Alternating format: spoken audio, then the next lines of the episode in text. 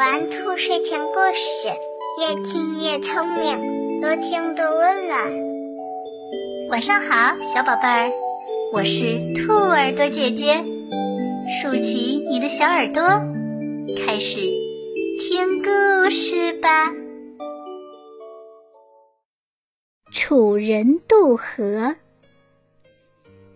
楚国人准备偷袭宋国。进军的路线是打算渡过雍河，朝晋道走，以便趁宋国人在没有防备的情况下一举获胜。楚国经过周密的计划，先派人到雍河边测量好水的深浅，便在水浅的地方设置了标记，以便偷袭宋国的大部队能够沿着标记顺利渡河。不料。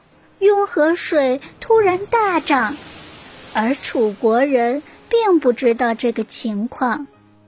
部队在经过雍河的时候，依然照着原来做的标记渡河。加上又是夜间，许多人看不清楚。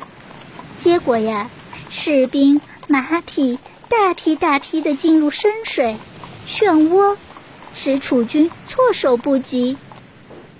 他们被湍急的雍河水搅得人仰马翻，惊骇不已。漆黑中，雍水里人喊马嘶，一片混乱，简直像数不清的房屋在倒塌一般。就这样，楚国军队被淹死一千多人，侥幸没死的也无法前进。只好无功而返。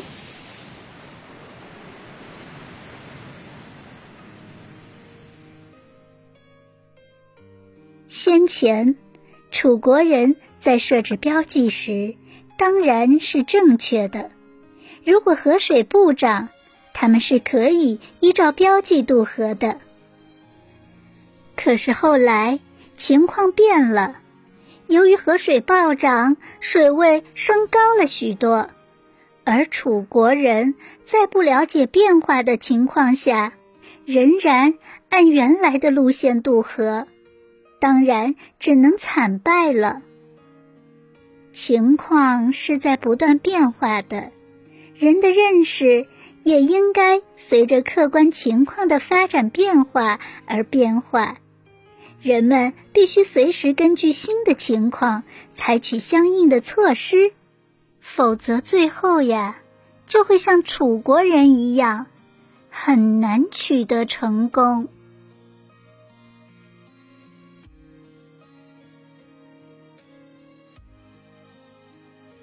宝贝儿，今天的故事你还喜欢吗？不要忘了让爸爸妈妈点击上方的订阅哟。这样就可以每天晚上都听到兔耳朵姐姐的故事了。睡觉时间到了，让我们明晚再见，晚安。